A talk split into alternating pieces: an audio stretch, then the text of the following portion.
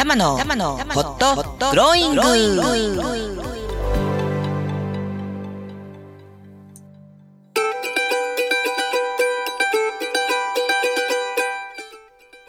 皆様今日も明るく楽しく元気よくこの時間をお迎えでいらっしゃいますか？今週もホットグローイングの時間がやってまいりました。パーソナリティの橋本玉木たまちゃんです。さあ今週も元気にスタートしてまいりましょうこの番組「ホットグローイングは」人生を思うがまんまに生きていくための転ばぬ先の杖として心が元気になったり意欲が湧いてきたり時に心が熱くホットに時に心がホッとするようなそんなちょっとしたヒントや情報トークを提供する番組です。今日は7月第3週17日金曜日。早いですね。本来であればあと数日寝ればね世界の祭典オリンピックとなるはずだったのに。うーん。さていつになれば我々はコロナの先を行くことができるようになるんでしょうね。なんとかなんとか新生活様式であったとしてもね、えー、本当にいい加減でやっていけるようになりたいですよね。そして、えー、採点も本当にそこへ向けて人生かけて頑張ってきた人たちがいるんだからなんとか開催したいものです。なんて、えー、今日はその話ではなくてですね、えー、102回目の玉の一人語りとなりまして、まあ、あえて、まあ、いろんなテーマも盛り込みながらマインドセットだからこそさらなる一歩と題しましてお話をさせていただきます。で今日もですねえー、多摩スタジオからお届けしておりまして目の前では今ニャンズがうとうととしておりましてえー、お隣の部屋でも老ニャンがうとうとしておりましてまたキャーキャー言うかもしれません、えー、雑音が入るかもしれませんがその点は左に平にご容赦あいただければと思います、え、その中で今日もぜひ30分間最後までお付き合いください。この番組は人生思うがまんまに生きるをテーマに人生の応援番組をお届けする「いつきコンサルタント多摩スタジオからお送りしています。30分間最後までお耳にかかってください。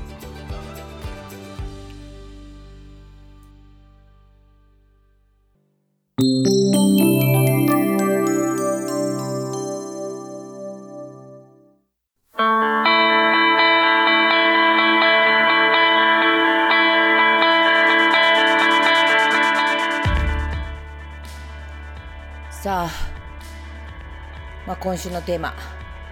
マインドセットだからこそさらなる一歩ということなんですけれど、まあ、今東京は間もなく300人を今までにない300人という壁を越えてしまうのではないかという現実味がね、えー、高まっております。うんこれは PCR 検査を受けている人のもちろん人数が増えているからという前提はあるものの第1波の時とはまあ専門家の皆さんが指摘している通りちょっと違うかなと。そう感じるんですよね。まあ気の緩みとか何、えー、て言うんだろうな。それだけではない気がしますし。まあ少なくてもあのフランスのなんかカーニバルみたいなの皆さんニュースでご覧になりました？警備員さんまでもなんかマスク外しちゃってね密なんてもんではないレベルで踊って叫んでお酒飲んで。あの後が一体どうなるんだろうか？というのがね目下の私の気になるところでございますが。うん日本でもねスポーツ観戦が始まりあるいは劇場がオープンしさまざまな制限が解除されていく中で、まあ、もちろんある特徴のある状況の中でえー、東京新宿あるいは池袋というところからあ波が起きたわけなんですけれどもでもそれがすで、に市中に広がっていて、かつ例えば沖縄でもアメリカ軍の兵士さんを乗せていたあトラトラックじゃない失礼タクシーの運転手さんに感染が見つかったとかね。うんもう何て言うんだろうな。本当にと隣に当たり前にウィズコロナはあって。だからこそやっぱ注意をしていく必要があって健全にやっぱり恐れる必要が私はあるんではないかなと思うんですね。えー、重症化する人が減ってはいるとはいえ重症化した人の中には日常生活がなかなか取り戻せないほど後遺症に悩んでいる人という方もいらっしゃるそうです。だからこそなんですよ。だからこそまあ私の言葉で言えばやっぱり健全に恐れる。とはいえやっぱり飲みに行きたい。ちった？食事もしたい。知ってる者同士だったらいいじゃないのってやっぱ思いますよね。うん。だからその中でどう節度を保つかということだと思うんです。で、まあ、いろんなニュースを見ていても思うんですね。やっぱりそのグロースマインド。あ後で解説しますけれども、まあ、私の言葉で言えばまあ明日は今日よりもいい一日を作っていけると自らね。そう信じる力があって物事を否定的にだけ捉えるのではなくて自分にとってプラスの方向で、えも、まあ、考えて実際の行動を起こしていける考えと行動力を持っている状態がマイングロースマインドセットなんですけれども、まあ、私はそれを体現していける人材を育成するっていう、えー、グロースマインドマネジメントコースっていうのもやっているんですけれどあいやいやいやそっちの話ではなくてですね。うん。今都会ではあなんつうんだっけあれ。キッチンカー。キッチンカーがものすごい進化していると。らしいんです。ででもそれってちょっと想像できますよね。例えばだって自粛自粛あるいは休業要請、えー、一番打撃を受けたと言われている飲食店。やりたくったって開けない。その中で、まあ、考えるわけですね。でそのちょいちょい前からオフィスビルの中に食堂がないビルがあの増えて結果としてその周辺であの都会は緑地帯も増えているので、まあ、そこでキッチンカーが登場してランチを売る。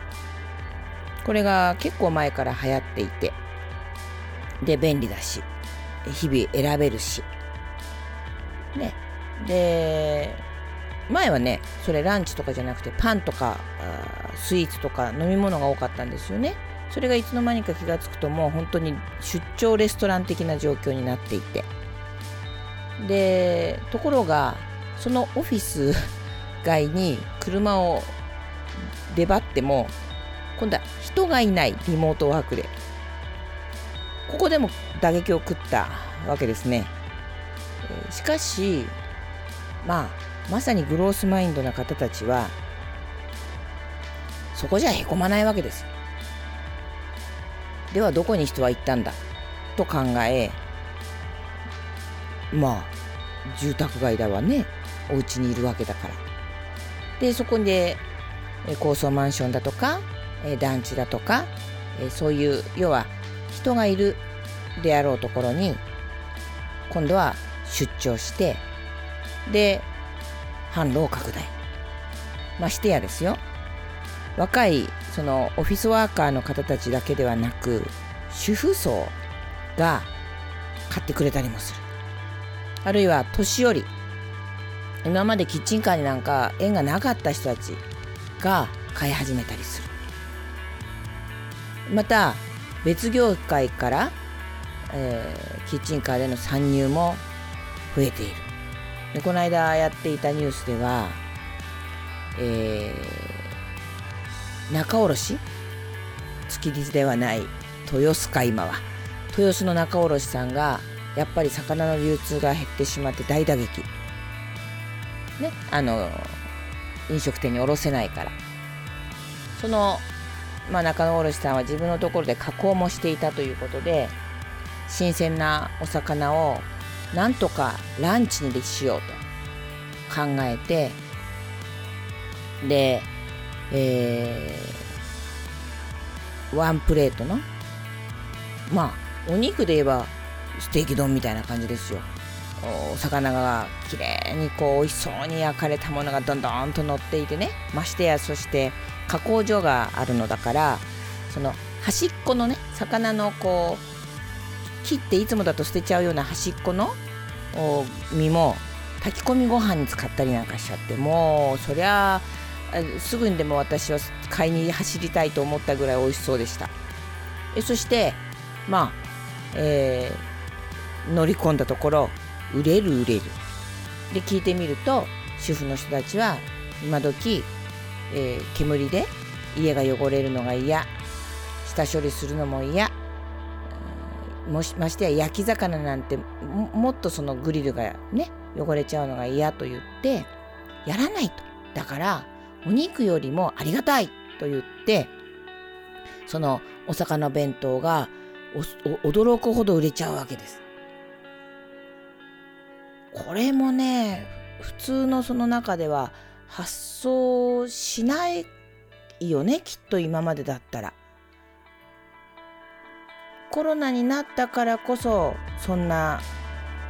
発想の転換が持てたわけですよね。うん、こここういうことなんですよ大切なそのことって。私たちは慣れ親しんだ日常生活の中で物事の見方だとかそういうものをこう固定化してしまうんですね。でそもそもよくあのマインドセットマインドセットという言葉も皆さんお聞きになると思うんですけれどもマインドセットというそのまあ私にとっては非常に慣れ親しんでいても日常用語なんだけれどもまあ平たく言えばですよマインドセットというのはまあ習慣、まあ、修正となった考え方とか思考の、まあ、態度というふうによく言われるんだけれどもまあそれまでの人生で受けてきた教育とか経験とかえー、その時代のに影響を受けた受けて自分自身で作り上げていったものの見方とか。例えばやっぱほら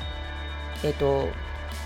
極端な話ですけれども、まあ、まさにね今コロナのこの状況の中と以前では違うじゃないですか考え方ってそれぐらい影響も受けるんですけれどももっと時代の流れの中でこう培うものっていうのはやっぱりあるわけですよね。例えば、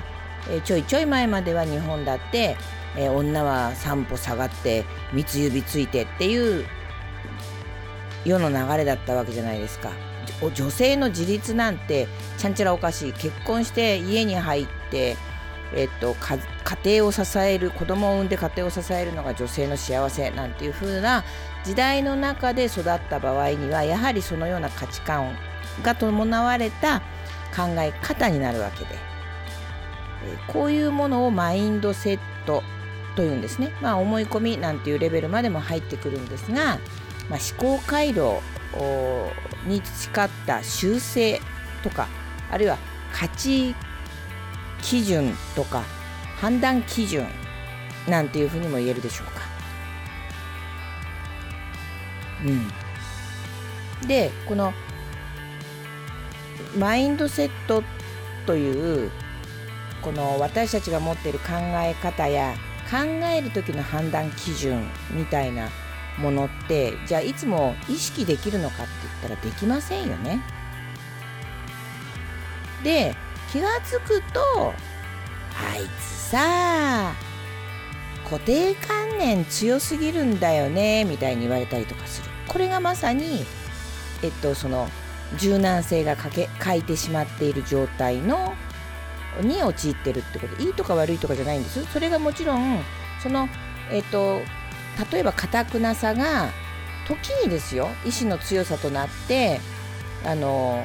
実を結ぶことだってあるわけだから全部が全部ダメって言っているわけではないんです。ところがですねやっぱり行き過ぎるとマイナスの影響が強くなっていくわけですね。でこの、えー、これこういう状態をフィックスドマインドセットというふうに言うわけなんですけれどフィックスドフィックスっていうのはまあフィックスしてるってよく言いますよねまさにそれで、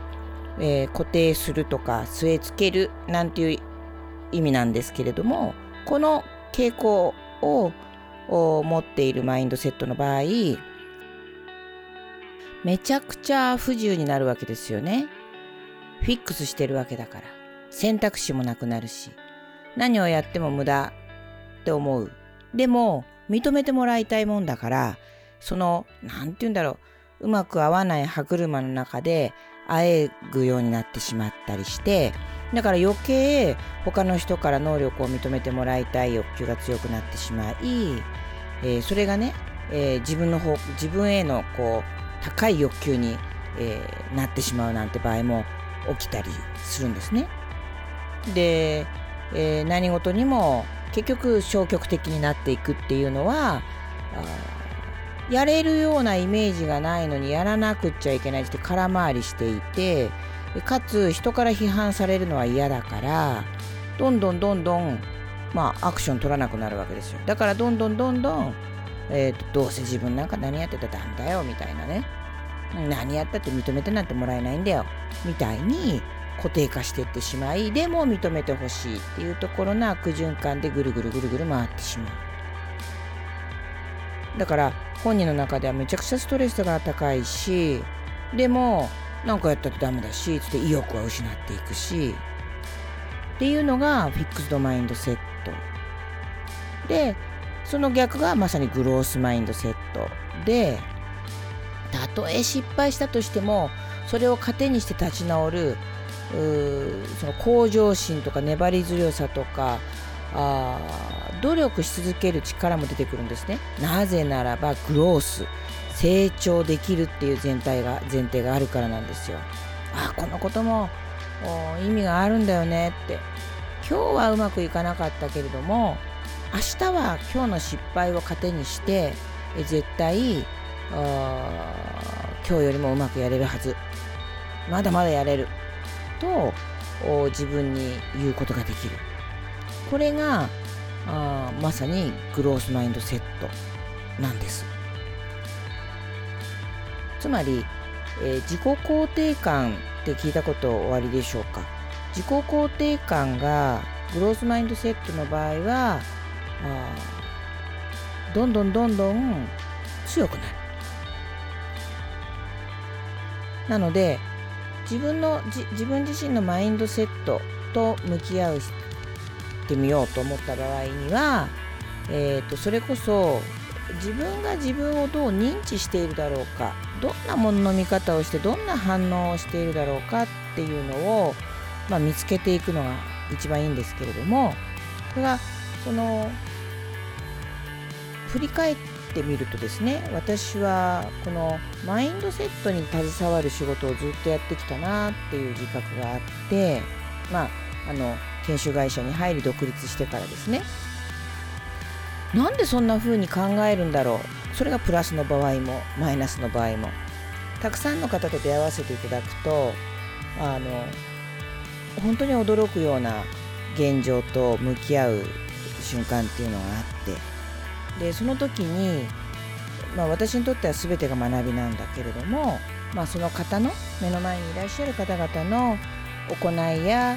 あ結果手にしている結果から学ばせていただくというふうに向き合っているとですねこのマインドセットというものがものすごく大きな、まあ、結果を作るのに力を発揮しているっていうことがわかるわけです。でそのマインドセットという軸で見ていくとやはりグロースマインドセットグロースマインドに、えー、自分自身を、まあ、ある意味きちんとマネージメントして、えー、まあ、クリーニングしていくって言ったらいいかしら。自分自身がいつも健全でいられる努力をするっていうまあ修正なんだけどこれね考えっていうよりもどうもまあ今まさに着せずして言葉を使いましたがプログラミングしてるような印象だったんですよ。だからマインドとしてセットしたその自分自身でそれをセットした何かが過去の人生であってそれを人生でうまくいくからプログラミングしていく。あのプログラマーの方たちに簡単にプログラミングっていう言葉を使うと怒られちゃうかもしれないんだけど IT の。なんだけれどもこれはあくまで私の感覚です。えー、自分の脳を、まあ、脳は、えー、市場命題が1個あります。それは生き残るっていうことです。でこの生き残るためにはあ危険回避っていう能力を持ってるじゃないですか。人間だって。ね。七不思議の話も皆さんは聞いたことあるでしょう。この飛行機に乗ろうと思って駆け込んできたのに乗らなかったとかね。そんな不思議なお話ってあるじゃないですか。こういうのも全部危険回避能力の一つだと私は思いますけれどそれだけじゃなくても人は感情レベルでも過去の嫌な体験とか辛かった思いだとかを繰り返さないためにえの危険回避能力が発動しちゃうんですね。でここら辺になってくるともうもっともっと時間をかけてお話ししていきたいんだけれどもそれそういうすごく嬉しかったことも悲しかったこともえっとそれをまた経験できるようにあるいは二度と経験しないように脳がプログラミングすると思うんです。生き残るために。嫌な思いをしないように生き残るもあればもっと気持ちよく生き残っていきたいというのもこれ両方あるわけでままさに。でそれがマインドセットになっていく。うん、なんだよなというふうに私はちょっと行き着きましてでもちろん脳科学的に言えば右脳と左脳というのがあってそこに男性性女性性という特徴が絡まってきて単純な話ではないんです脳を持ち出すとね。ですが私はあの学術博士博士でも何でもなくてあくまで現場で多くの皆さんを通して学ばせていただいた経験値からあの私が実感していることとしてお話しする範囲ですけれども脳を我々は生き残るためにプログラミングしだから後天的にっていう意味ですよ。先天的にプログラミングされてしまっているものという意味ではありません。今言ってるのはね、えー、だから自分自身の脳脳って23%しか使ってないって言われてますよね。人生その23%の中だけであの生きていけちゃうわけなんですけどその23%を100使っていくためにあるいはそれを通して心地よく安全に生き延びていくためのプログラミングを我々はするように仕組まれている。そしてそんなこと自覚もしていない。ここが味噌なんですよね。うん、えさっきマインドセットっていうのは時代のね影響も受けるなんて話もしました。この間うちの事務所のセッションルームで私を入れて4人でミーティングを取ったんですけれども今まで当たり前に座っていたテーブル、まあ、そこは4人掛けなんですけどえそれがねすごく狭いというか近く感じたそしてちょっと怖いと思いましたそれだけ現状のウィズコロナという影響を受けてるっていうことですよね。だから脳は避けろと命ずるわけです。なので驚くぐらいみんなさりげなく距離を取りました。私だけではなかった。本当に驚くほどみんなさりげなくです。それはそこにいる人に嫌な思いをさせたくないあなたを疑っているわけではありませんよという何て言うんだろうな関係性を担保したいというこう欲求もあるわけですよ。ここら辺がすごく妙なんですよね。いいとか悪いとかではない。うん、でこういうものをもう麻痺させちゃうのがお酒の力ってやつで。そうすると もう私たちもこの間ちょっと久しぶりにねあの8人で打ち上げをしたんですけれどすごく大きなお部屋をあの担保してくださって。えそれでもお店の人はなかなか入ってくるの嫌がるぐらいきっと大きな声出してたと思います。それぐらいねお酒ってやっぱり心のこうブレーキをプログラミングをも瞑想させるぐらいの力があるわけですよね。だからこそ自粛健全に恐れましょうという中で我々は判断をしていかなくちゃいけないこともあるということちょっと話がいくつかのことが錯綜していますけれども、まあ、今日のテーマであるマインドセットだからこそさらなる一歩とあえて題したのはですねまあ、分かりやすいところで言えばマインドセット我々はいかに考えあるいはどんな考える基準を持っているのか判断基準ですね。それは言葉を言い換えれば価値観であったり信念であったり思い込みとも言いますけれどもあるいは時代の影響であったりそういうそのものらに私たちは当たり前に影響を受けながらかつ長い年月をかけて育ててきたその考え方があるわけなんですけれどもその考え方を考え方に沿って次の行動を起こすように仕組んでいるのはプログラミングなんですね。それも自分が意識しようとしなかろうと安全にあるいは快適にここら辺のことを実は私はブレイン、えー、セットというふうに改めて呼ぶようにしていて、えー、今度ブレインセットのオンライン講座をやる予定でおりますまた近くなったらご案内をさせていただきますがえ皆さんもぜひマインドセット自分の考え方からですね今の自分はどんな人生を手にしているかそれはどこから来ているのかなんていうのをご自身でぜひ探求してみてください。